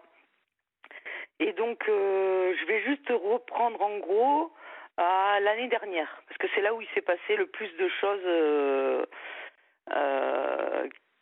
euh, euh, qui, qui, à mon sens, sont inadmissibles vis-à-vis de mon institution. D'accord. Donc euh, l'éducation nationale et en particulier le, rectorat de Toulouse. Le rectorat de Toulouse qui, à l'époque où vous m'aviez eu, hein, ne, ne, bougeait absolument pas. Tout à fait. Il faisait la sourde oreille. Alors ils, ils, sont allés beaucoup plus loin parce qu'au lieu, à la limite qu'ils aient pas bougé, c'était pas normal, mais euh, se sont retournés contre moi. Alors en fait, ce qui s'est passé, c'est que donc euh, bon, à chaque fois que je voulais reprendre chaque année dans mon établissement, soit il fallait que je fasse une visite médicale, soit euh, aller visiter un établissement. Bon bref, alors que j'étais euh, plaignante, à chaque fois, il fallait, ils essayaient de me faire, de me faire changer d'établissement. Mhm. Et au vu de mon engagement associatif, pour moi, c'était inconcevable que, que la victime, tant que ça n'avait pas été jugé en tout cas, euh, soit déplacée d'établissement. Et euh, donc à chaque fois, bon, j'ai pu reprendre l'année dernière, donc en septembre 2021, suite à une visite avec euh, une médecin du travail qui m'a dit il n'y a pas de problème, vous pouvez reprendre dans votre établissement. Et donc, il y avait eu l'année précédente un rapport de l'inspection générale, mais on n'en a jamais eu les conclusions, elles ont été cachées. La seule chose qu'on a su, c'est qu'en début d'année, donc le DAZEN de l'époque, puisque ça a changé, c'est plus le même, l'inspecteur d'académie, était venu en début d'année 2021 pour annoncer qu'on allait avoir un, inspecteur référent, ce qui n'a jamais existé dans l'académie. En fait, son, son, son travail, c'était de suivre la pédagogie du lycée. Et d'après ce qu'il disait, c'était suite au rapport des IG. Donc les IG avaient, dû, avaient fait une enquête vraiment très globale sur l'établissement. Ça ne concernait pas que l'affaire de harcèlement. C'était sur les pratiques. Euh, bon, donc on en a déduit que ben, c'est qu'ils avaient remarqué qu'au niveau pédagogique, il y avait des soucis. Et donc ce monsieur, euh, qui est un inspecteur, euh, a demandé à me rencontrer en septembre. Alors on n'a pas du tout parlé de harcèlement. Euh, on était sur la même longueur d'onde au niveau... parce que moi, je, pratique la, pédagogie de projet parce que ça vient du fait aussi qu'avant j'étais dans le primaire. Et ce monsieur m'a rencontré, ça s'est très bien passé. Mais euh, il m'a dit, bah, écoutez, euh, je vais en parler euh, demain au DAZEN, donc l'inspecteur d'académie. Ne vous inquiétez pas, j'ai compris le, le, problème et on va essayer de faire développer, ou en tout cas de faire adhérer d'autres collègues à la pédagogie de projet. Bon, le problème, c'est que ce monsieur, après, il a disparu. Il n'est jamais revenu au Ah oui donc ensuite, euh, en fait, tous ceux qui étaient euh, identifiés comme euh, mes soutiens, donc il n'y en avait pas beaucoup, hein, parce que des courageux, dans les, nous on le sait avec Sibarso, il y a même des gens, ils ont personne qui veut témoigner, mais ça n'a pas été mon cas. donc il y a quelques collègues qui me soutenaient et en fait ils étaient victimes des mêmes choses que moi ostracisation, euh, euh, on, pouvait passer devant des gens sans qu'ils nous disent bonjour. Euh, ils sont allés aussi jusqu'à essayer de nous empêcher d'exercer des, fonctions professionnelles. Donc, par exemple, dans mon équipe, personne ne voulait être coordinateur de la matière. Moi, je voulais l'être, mais ils n'étaient pas d'accord. Euh, après, je faisais partie du conseil de la vie lycéenne depuis le début euh, de mon arrivée au lycée. Il y a une seule année où il y a eu une prof en plus, mais sinon, j'étais la seule prof à euh, m'investir dans cette dans cette instance. En fait, les élèves font des font des projets, si vous voulez, et c'est l'instance des élèves. Et, les adultes sont là pour les aider à mettre en place leur leur projet.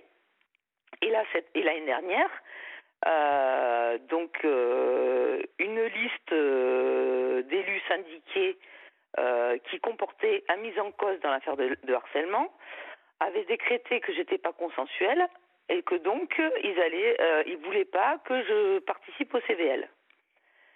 alors qu'avant ça les intéressait pas du tout. Hein. Mais, mais l'année dernière ça les intéressait beaucoup, donc suite à ça Euh, finalement, j'ai réussi quand même à aller au CVL parce que, en fait, j'avais obtenu la protection fonctionnelle pour une partie des mises en cause. Parce que le rectorat s'est pas mouillé, il m'a donné, la, alors que j'étais la plaignante, la protection fonctionnelle pour euh, contre trois personnes, et il l'a donné aux trois autres. Parce qu'au départ, il y en avait six qui étaient mises en cause. Et euh, alors que j'aurais dû, même sans, alors que je leur envoyais des pièces, hein, mais du fait que j'étais plaignante, euh, c'est moi qui aurais dû avoir la protection fonctionnelle contre tous. Et euh, donc, à partir de là, il y a eu des réunions avec l'inspecteur d'académie, avec les élus, y compris la première fois avec des anciens élus mais moi, j'étais aussi une ancienne élue. Il n'a jamais voulu euh, que je participe à ces réunions. Et, tout ça, dans quel but, en fait? Parce que. Euh, eh ben, en fait, euh, ce qui s'est passé, c'est que ce monsieur, et il l'a prouvé à la fin de l'année, avait complètement adhéré à ce que disaient depuis très longtemps mes collègues. C'était que, en gros, j'étais complètement timbrée. Donc, ce, ce monsieur a faisait donc l'inspecteur d'académie, le DAZEN. Il faisait des réunions avec euh, ma hiérarchie et il laissait lire des lettres à mon encontre par cette fameuse liste qui, composait, euh, qui était composée d'un mise en cause. Bon, il est allé jusqu'à quand même les féliciter de projets que je menais auxquels il ne participait pas du tout. Et quand il lisait leurs lettres là, me concernant, euh, il les félicitait du ton de leur lecture. Alors eux, ils étaient ravis, hein, tout allait bien. Tout ça euh, sans que vous soyez là? Sans que je sois là. J'ai jamais eu droit de réponse. D'accord. Donc en fait, on vous, bon, en gros, on vous, on vous assassinait euh, sans votre présence, quoi. Voilà. Mais heureusement, j'avais deux, il y avait deux autres listes dans le lycée l'année dernière. Et donc, c'était de deux autres listes qui me, qui me soutenaient dont une collègue qui était très bien et qui euh, me faisait des comptes rendus sur tout ce qui se passait. Et donc, euh, comme je voyais que mes, collègues, parce que moi j'avais dit au DRH, enfin je l'avais écrit, que je savais que ce serait dur, mais que je l'assumais et que euh, ben, je m'occuperais que de mes élèves et c'est ce que j'ai fait. Je faisais, je faisais un projet avec chacune de mes classes. C'est ce qui vous a été reproché. Hein. Il me semble me souvenir que euh, vos initiatives, en fait, sont venues bousculer euh, le côté plan-plan hein, du euh, de l'établissement où vous étiez. Voilà. le rectorat, même quand j'ai pu reprendre la première fois, on m'a demandé de faire le minimum syndical. Mmh Donc du coup, on en est où aujourd'hui, Anne? Parce qu'on n'a pas beaucoup de temps. Ensuite, moi, comme je voyais que mes collègues n'allaient pas bien, je l'ai signalé plusieurs fois au rectorat en leur disant, mais j'avais jamais aucune réponse je n'en ai jamais eu. Donc je leur signalais que euh, mes collègues n'allaient pas bien. Il y en a une qui a fait une dépression, euh, un collègue qui a été très fragilisé. Ils me répondaient jamais. Euh, alors que je passais par la voie hiérarchique. Et donc à un moment donné, je leur ai dit, bah, écoutez, puisque c'est comme ça, je vais médiatiser.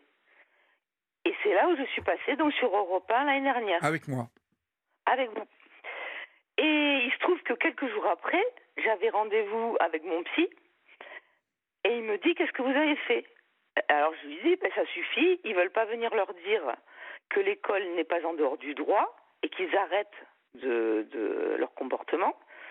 Parce que je faisais que de leur demander ça en tant qu'employeur, de venir, et, c'est leur devoir, hein, de venir faire de la prévention, en tout cas leur expliquer ce que c'était le harcèlement, et les prévenir euh, de, de, ce qu'ils encouraient à continuer comme ça. Mais comme moi, ils me considéraient comme timbré, j'avais beau leur dire, ils n'écoutaient rien. Donc, euh, j'ai écrit au rectorat que je vais passer dans votre émission. Et en fait, je m'étais endormie la première fois, donc je suis passée. Donc le lendemain, je leur dis, bah, écoutez, il est peut-être encore temps de réagir, je vais passer ce soir. Et donc rien du tout. Donc là, j'arrive chez mon psy et il me dit Qu'est-ce que vous avez fait? Alors je lui dis ben, Je suis passée sur Europe maintenant ça suffit, ils n'ont qu'à se bouger. Euh, mes amis, ils n'ont pas, être dans ces, euh, ils pas être dans cette situation. Alors il me dit Ah, ben c'est pour ça que le rectorat essaye de me joindre. Alors que moi, J'ai jamais donné le nom de mon psy au rectorat et j'ai jamais donné mon accord euh, parce que ça c'est possible si par exemple un, un, un, agent de la fonction publique va pas bien, le médecin le médecin du travail peut demander euh, à l'agent de contacter le médecin. Mais moi c'est pas ça du tout. Ils m'ont rien demandé du tout et euh, donc ils ont réussi à savoir qui était mon psy, alors que lui, il les connaît par cœur, et il m'avait dit les arrêts, vos arrêts, vous les faites faire par le généraliste. Donc je faisais mes arrêts par le généraliste. Donc son nom n'apparaissait pas. Et donc il m'a dit, bah, écoutez, euh, un psy ne doit rien cacher à son patient, donc je vais rappeler devant vous. Et donc là, il y a une, c'était une dame, euh, médecin du travail, que j'ai jamais rencontrée de ma vie, qui euh, l'incitait à m'arrêter en fait. Alors que moi j'étais tout allait bien, euh, je menais mes projets, mais par contre j'étais, je, je, je, ne supportais plus qu'il s'en prenne à mes à mes, euh, à mes soutiens. Et donc lui, il s'est énervé, il a, il a dit qu'il était expert judiciaire, qu'il était hors de question euh, qu'il fasse ça et que j'allais bien et que voilà, je continue, et que ça se passait bien avec mes élèves et qu'il n'y avait aucune raison de m'arrêter. Et euh, là, elle a dit oui, mais euh, euh, quand même, elle nous écrit. Ben, effectivement, je leur écrivais parce que ça me faisait des preuves qu'ils étaient au courant et qu'ils ne faisaient rien. Donc je, je leur écrivais. Et, et quand même, elle est passée sur Europe 1, jusqu'où ça va aller? Bon, bref, il a envoyé bouler. Moi, je suis repartie au travail sans aucun souci. Il m'a pas arrêté du tout. Et euh, ensuite. Euh, il nous reste bah, six minutes, Anne. Hein je vous le dis. Ouais, je, je continue. Donc, vite fait. Ensuite, euh, il y a eu. euh, comme ils ont toujours rien fait, il y a eu un article dans la dépêche. Et suite à cet article, mes, mes alors les élèves qui me soutenaient ont fait une pétition qui, dans la soirée, a, fait 500 signatures. Et le lendemain, ils sont, ils sont, euh, ils sont allés, elles sont arrivées très tôt au lycée. Donc ça, c'était le, le, le 4 ou le 5 février, un truc comme ça.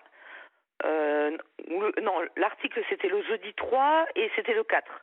Donc ils ont affiché partout des affiches euh, me soutenant. Donc euh, moi, quand je suis arrivée à 9h, j'étais au courant de rien. Euh, j'ai vu, j'ai croisé ma proviseure et l'adjoint qui faisaient une tête pas possible. Ils me disent, ben, Madame Pfeiffer, vous n'êtes pas au courant? Je dis, ben, de quoi? Ben, Ils me disent, vos collègues, ils sont enfermés dans la salle des profs. Donc je dis, ben, moi, je vais, je vais venir avec vous et je vais leur expliquer. Donc euh, j'arrive dans la salle des profs et il y a un, je demande, je leur dis, ben, écoutez, je vais vous expliquer. Et là, il y a un des collègues qui dit, non, on n'a pas envie de t'entendre. Donc ça m'a un peu agacée. Et je leur ai quand même expliqué que c'était pas eux que je visais, mais l'inaction du rectorat. Pardon. Suite à ça, euh, bon, ils, sont, ils étaient en droit de retrait en fait. Hein. Donc ils n'ont pas fait cours. Et avec mes, mes potes, nous on a fait cours et on n'a eu aucun problème. On a dit l'affaire est en cours, on n'en parle pas. Et les gamins, ils ont été très bien. Et donc, euh, le dimanche de cette soirée-là, il s'est passé un truc qui est très très bizarre. Euh, mais pour l'instant, donc c'est la justice hein, qui va s'occuper de, de, de, ça. C'est que euh, à minuit, mon fils a paniqué complètement. Il est venu me réveiller et j'étais très profondément endormie. Il m'a dit maman, maman, il y a des cambrioleurs euh, dans la maison, ils tapent partout. Et moi, j'étais tellement pas bien réveillée que j'ai pas réalisé que ça pouvait pas être des cambrioleurs parce que la maison, elle était éclairée par un, un projecteur. Et comme mon mari travaille de nuit dans la police, nous, on avait tellement peur parce qu'il criait pas police. On avait tellement peur euh, qu'on l'a appelé et il est arrivé très rapidement avec un collègue. Et donc, euh, euh, les policiers, voyant que c'était un collègue, on lui ont demandé à me voir et ils ont et je les ai entendus annuler l'intervention des pompiers. Donc bon, À la limite, je savais pas. Je, je me disais, mais qu'est-ce qui s'est passé? Pourquoi j'ai, pourquoi en pleine nuit il y a les policiers qui sont venus? Mais dès le lendemain, mon mari a reçu un appel. J'étais là, donc j'ai vu euh, un appel d'un de ses collègues qui lui demandait euh, via sa hiérarchie si euh, j'étais internée. Et il se trouve que ma proviseure a eu le même coup de téléphone, alors que ça relève du, secret médical. Mais elle, elle s'est inquiétée. Elle m'a dit qu'est-ce qui s'est passé, Madame Pfeiffer, qu'est-ce que vous avez Et je lui explique, je lui dis ben, cette nuit, je ne sais pas qu'est-ce qu'il y a, mais il y a euh, la police qui sont venus et euh, ils avaient appelé les pompiers, ils voulaient m'interner. et je dis s'il n'y avait pas eu Vincent, je pense qu'ils m'auraient embarqué. Et donc ça, c'est encore des collègues à vous qui vous ont fait un coup? Alors je ne sais pas parce que c'est très bizarre, parce que si c'était un collègue, je ne vois pas, pour, je vois pas pourquoi ils auraient rappelé euh, ma proviseure déjà, la police, euh, parce qu'ils ont posé la même question à ma proviseure, si j'étais internée. Donc ça, je l'ai mis dans la procédure, parce que mon mari, d'habitude, entre collègues, ben, il se raconte un peu tout. Il n'a jamais pu savoir d'où venait l'intervention. Donc, je l'ai mis dans la procédure pour savoir qui était à l'origine de ça. Donc je ne sais pas si ce sont des anciens collègues ou ça s'est déjà passé euh, dans une autre académie ou, ou si c'est le rectorat. Mais bon, je le saurai euh, forcément au bout d'un moment dans l'affaire judiciaire. Donc vous en êtes où là maintenant? Parce qu'on va être obligé ah de bah conclure. J'ai plus beaucoup. En fait, je vais vous expliquer. Après, du coup, euh, ben, le mardi, donc ça c'était le lundi où on me demande pourquoi la police a appelé pour savoir si j'étais internée. Et le mardi, euh, il y a le DAZEN, donc secteur d'académie, qui vient pour éteindre le feu. Parce qu'ils étaient toujours certains en, en. Ils étaient en retrait. Ils travaillaient pas, quoi. Donc, euh, il a fait une réunion. Il, nous a, il a demandé à ceux qui euh, n'étaient pas. alors, moi, je lui avais envoyé la veille, par voie hiérarchique, la preuve que les, que les hum, l'affaire judiciaire était en cours et que euh, au TA, mes collègues étaient nommés. Mais au début de la plénière, donc, on était tous les enseignants, je lui ai demandé de le confirmer. Ben, il a menti. Il, il s'est caché derrière un mail du service juridique en disant non, non, moi je suis juste au courant de, euh, de la procédure au tribunal administratif alors que je lui avais bien envoyé la page où il y a le nom de mes collègues. Et euh, donc il nous demande de sortir à tous ceux qui n'étions pas en droit de retrait. Il leur parle aux autres euh, pendant quelque temps et après il me fait venir. Heureusement avec les deux délégués syndicaux là qui, qui étaient, euh, enfin voilà, qui me, qui me soutenaient plus tôt, donc ils sont, ils sont témoins. Et là il a été hyper désagréable. Donc bon, je, voilà, je résume. Et euh, à la fin, Dazen ou pas, moi je lui ai dit, écoutez monsieur, vous gérez, tellement mal que des collègues vont faire n'importe quoi. Et donc il me répond, euh, moi, vous, vous êtes dans la méfiance et moi je suis dans la confiance. Euh, ben n'empêche qu'au même moment, les collègues étaient en train de me diffamer, mais pas des petites diffamations. Hein. La police nous a dit que euh, elle était complètement frappée, qu'il fallait l'interner, elle est psychiatriquement dérangée. Sauf qu'ils ont tellement choqué les élèves que certains d'entre eux les ont enregistrés. Et pour les protéger, il y a un adulte de l'établissement qui euh, a tout retranscrit pour la justice. Et ils, étaient assez nombreux, parce qu'un autre collègue a reçu un message euh, où une, une élève lui disait euh, il nous disait qu'on n'avait pas à être mêlé à cette histoire, mais il nous prenait que 15 minutes en cours pour nous, pour nous expliquer à quel point Madame Fayosser était coupable. Il faut vraiment conclure, Anne. Donc du coup, en fait, on est arrivé au bout de quoi? Eh bien, on est arrivé au fait que j'ai été diffamée parce qu'ils n'ont jamais voulu reconnaître. Ils m'ont ils m'ont convoqué chez un médecin, chez le médecin du travail, qui m'a menacé et qui m'a dit euh, que j'avais pas intérêt à, alors qu'ils avaient les preuves des diffamations, hein, que j'avais pas intérêt à, écrire ou à parler des diffamations si le rectorat ne les reconnaissait pas. Sauf qu'elles ont, elles ont fait le tour de la ville, les diffamations. Elles sont même arrivées sur un groupe Facebook de 8000 personnes.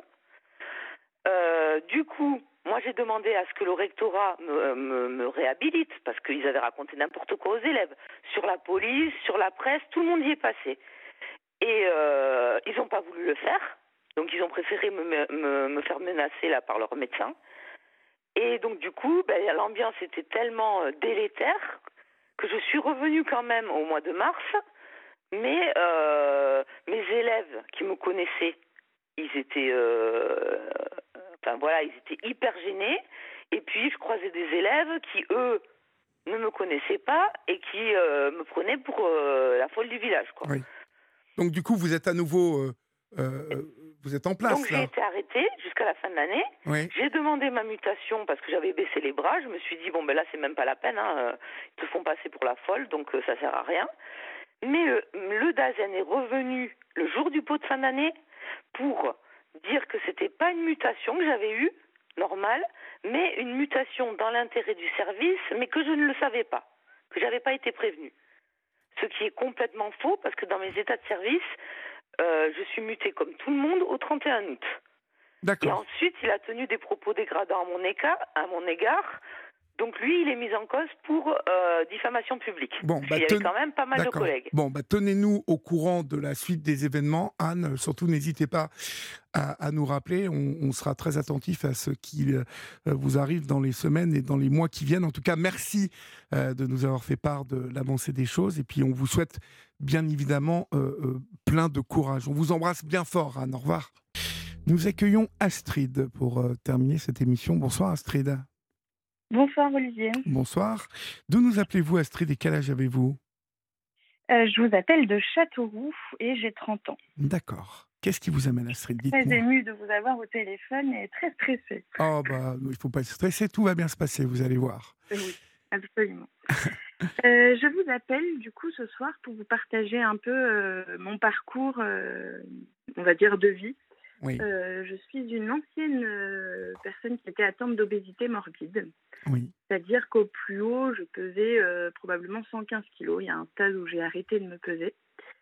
Et de manière autonome et spontanée, j'ai fait un pseudo-rééquilibrage alimentaire et j'ai perdu 45 kilos. Alors, je me suis trompée tout à l'heure. J'avais dit à Florian que j'avais, j'avais atteint mon stade en 2022, mais non, j'ai atteint le poids objectif en 2021. Le Donc, poids, en- le poids en deux ans, objectif le- étant 60 kilos? 70. 70, d'accord. Oui. Euh, et vous avez fait ça toute seule, hein? Tout à fait, toute seule avec euh, la, je pense une, une forme de volonté très très forte. Je ne sais pas trop quelle mouche m'a piqué. Ça s'est fait de manière assez spontanée, Oui, mais en fait, euh, je pense que j'avais besoin de, de vivre ça pour me, me connaître et c'est vraiment un de mes un parcours. euh, enfin, ça fait partie de mon histoire et c'est quelque chose de très fort que, que j'ai vécu et que je vis encore aujourd'hui finalement, puisque vous continuez même à faire si attention. c'est ça. La perte de poids est, est- est atteinte, hein, mais, mais c'est un combat de tous les jours face, face du coup, puisque j'étais atteinte d'hyperphagie boulimie, donc c'est un, un combat de tous les jours face aux troubles du comportement alimentaire. Oui, vous grignotiez tout le temps, vous, vous- avant, avant ça, vous... C'était, c'était plus que du grignotage, hein. c'était des, des repas faits en plein milieu de l'après-midi euh, Oui. pour combler, euh, pour combler euh, comme on sait que l'été fait à son, pour combler un, un vide, des émotions qu'on n'arrivait pas à gérer. euh, Oui. Voilà. C'était, euh, Alors, comment avez-vous fait.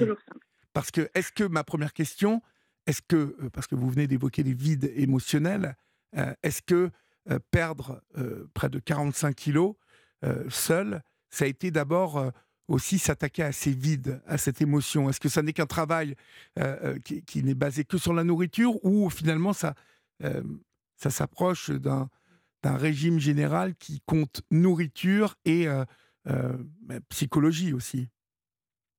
Pour le coup, euh, moi, c'était, euh, j'ai comblé vraiment du coup ce, ce vide émotionnel par le sport. Donc, euh, j'ai fait D'accord. beaucoup de sport. J'ai fait jusqu'à deux heures de, de sport tous les jours, sept jours sur sept.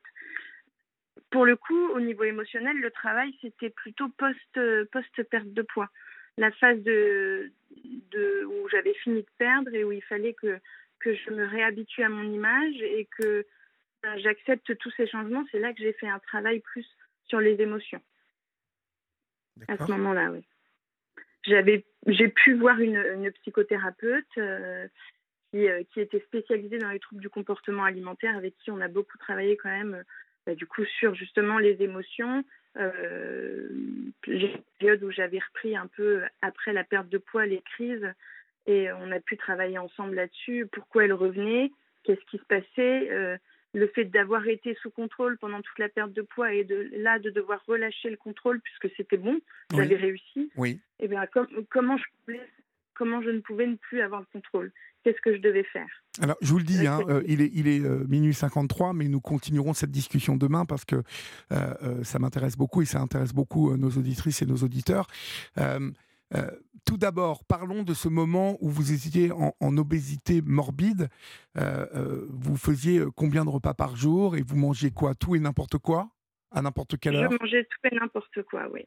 C'était, par exemple, alors, je, au repas, pendant les repas en général, c'était assez, assez sain, on va dire. Euh, en revanche, c'était en dehors des repas, avec, euh, avec des cravings très forts. Hein. On parle de cravings pour les addictions, mais la nourriture, c'en est un aussi. Ah, hein, Où je me faisais euh, un plat de pâtes à 16 heures, un, plat, un vrai plat. Hein. C'était pas, pas le, la petite quantité, non, c'était un vrai plat. Et, et oui, essentiellement, c'était une alimentation extrêmement déséquilibrée, avec aucune activité physique. Oui. Euh, et puis un regard sur moi-même qui était abominable. Très dégradant. Je ne me regardais pas d'ailleurs. Oui, oui, oui. Et, et ça, vous, vous l'aviez depuis le début, en fait, euh, euh, ou c'est venu à un moment précis de votre vie, cette obésité? Je l'ai toujours eu. Euh, quand, on, quand je regarde des fois la courbe de poids de, sur mon carnet de santé, euh, dès que j'ai été enfant, j'ai tout de suite eu une courbe de poids au-dessus de la norme. Ça a toujours été. Mais ça s'est amplifié durant mes études. D'accord. Est-ce qu'il s'est passé quelque chose de particulier durant votre petite enfance ou enfance euh, qui a pu provoquer en fait cette dépendance à la nourriture? Priori, non. La seule chose que j'ai pu euh, constater, c'est que je, suis une personne hyper empathique. Et, euh, le fait que, du coup, c'est le travail émotionnel que j'ai fait, mais le fait que mes émotions, quand j'étais enfant, n'étaient pas toujours validées ou étaient banalisées, oui. eh bien, je me renfermais sur moi-même et j'avais besoin, du coup, de combler ben, cette non-compréhension de qui j'étais et de mes émotions en fait. Et je pense que je me suis renfermée sur la nourriture à ce moment-là. Et puis après, c'est un cercle vicieux. Euh, le regard des gens, on, nous traite mal, donc on, a on se traite mal d'une certaine par effet miroir. oui, c'est presque le serpent qui se mord la queue. Hein. On se déteste, donc on mange, on mange et on se déteste. C'est euh, c'est un cercle vicieux terrible. Hein. C'est une, une, chute totale. Exactement, c'est exactement ça, une déchéance en fait. Et puis j'avais l'impression, euh, quand j'étais du coup en obésité morbide, que c'était une, une, fatalité, que ça ne pourrait jamais changer et que toute ma vie, je, je serais comme ça. C'est souvent, une pensée, souvent une pensée qui accompagne euh, toutes les addictions, hein, ça. Oui. Euh, que ce soit l'addiction à l'héroïne, la hein. cocaïne, l'alcool ou la nourriture, on a l'impression qu'on sera comme ça toute sa vie. Vous l'avez dit l'autre fois sur une dame qui expliquait qu'elle avait consommé de l'alcool. Oui. il y a une grande montagne à, à franchir. Oui. Mais finalement, on est capable. Mais oui, on est tous capables, tous. Mm. C'est c'est une question de volonté. Hein. Euh, vous avez dit euh, qu'encore aujourd'hui, euh, cette volonté, vous l'entreteniez, mais vous allez nous en parler. Hein. Comment, comment est-elle née, hein, cette volonté? Mais ça, je pense qu'on l'abordera demain. donc, depuis toute petite, cette, cette obésité, et, vos parents, euh, votre entourage était conscient de tout ça, euh, je suppose? Est-ce que on vous a montré à des spécialistes quand vous étiez plus jeune euh, Est-ce que vous avez été prise en charge? Oui, absolument. mes parents sont des personnes qui sont extrêmement sportifs et qui ont une hygiène de vie très saine. Et en fait, en étant petite, ils ont vu du coup mon évolution et ça les a beaucoup inquiétés. Donc ils, m'ont aidé du coup à essayer de me faire prendre conscience, mais malheureusement faire prendre conscience à quelqu'un, euh, c'est compliqué. Hein. tant qu'il n'a pas eu le déclic, ou en tout cas qu'il n'a pas décidé, ça ne change pas. Mais est-ce euh, qu'il est saisissait ce que vous, ce que vous m'avez dit tout à l'heure, c'est-à-dire cette empathie euh, profonde et donc cette hypersensibilité qui devait faire de vous quelqu'un très en attente, parce que quand on est hypersensible, on est très en attente du regard de l'autre voyez, de, de ce que l'autre peut vous apporter, vous donner, euh, en tout cas l'attention qu'il peut vous porter. Et, donc j'ai bien saisi, hein, j'ai cru, saisir que cette, cette attention, vous ne l'aviez pas, en tout cas pas assez, ça se transformait en, en, perte de, de, confiance en vous, en fait. C'est ça. je pense qu'ils en avaient conscience, mais à l'époque, ce n'était pas un sujet dont on parlait aussi facilement qu'aujourd'hui. Et je pense que du coup, ils n'avaient pas de notion de l'importance et de l'impact que ça pouvait avoir et de, du résultat que ça avait, euh, ça avait eu du coup euh, euh, dernièrement, enfin avant que je perde du poids en fait. Mmh et mmh c'est quelque chose que j'ai pu discuter, dont j'ai pu aborder le sujet avec eux et ils comprennent bien maintenant finalement que, que oui, cet aspect émotionnel était important pour moi et qu'il a joué majoritairement mmh dans la prise de poids. Donc vous avez atteint jusqu'à 100, 115 kilos et après vous ne vous pesiez plus? Je, je, ne pesais plus. En fait, j'ai été diplômée d'infirmière, euh, de l'école d'infirmière, et là, j'étais au plus haut sommet, je pense, au niveau du poids, et je ne pesais plus non plus, du tout. Mais je le voyais bien, ça mhm. n'allait pas. Mhm. Physiquement, j'étais gonflée, c'était terrible. Incroyable, en plus, infirmière, hein, encore un métier d'empathie profonde, euh, une vraie vocation. Si vous le voulez bien, Florian vous rappelle au début, ou Julia vous, vous rappelle au début de l'émission, et on continue cette discussion euh, dès demain soir, d'accord? Ça, vous va comme ça, euh, Astrid D'accord Oui. Comme ça, on, s'attaquera là directement au déclic, euh, ce qui a provoqué le déclic et comment vous avez euh, gravi cette montagne et depuis, vous êtes resté au sommet, ma chère Astrid. D'accord Merci Olivier. On se, on se parle demain soir et merci pour votre appel et, bonne nuit à vous et à demain soir. Au revoir. À vous aussi Olivier. Au revoir. Au revoir. Vous retrouverez donc Astrid demain soir. Et euh, en attendant, je vous souhaite une bonne nuit. Faites de vos rêves, dormez bien, respirez bien. N'oubliez pas qu'il faut se coucher tout doucement, mais pareil, se lever tout doucement demain matin. Prenez le temps de faire les choses. N'oubliez pas qu'ici on vous aime, c'est la libre antenne d'Europe 1. Et je vous dis à tout à l'heure, 23h. Salut.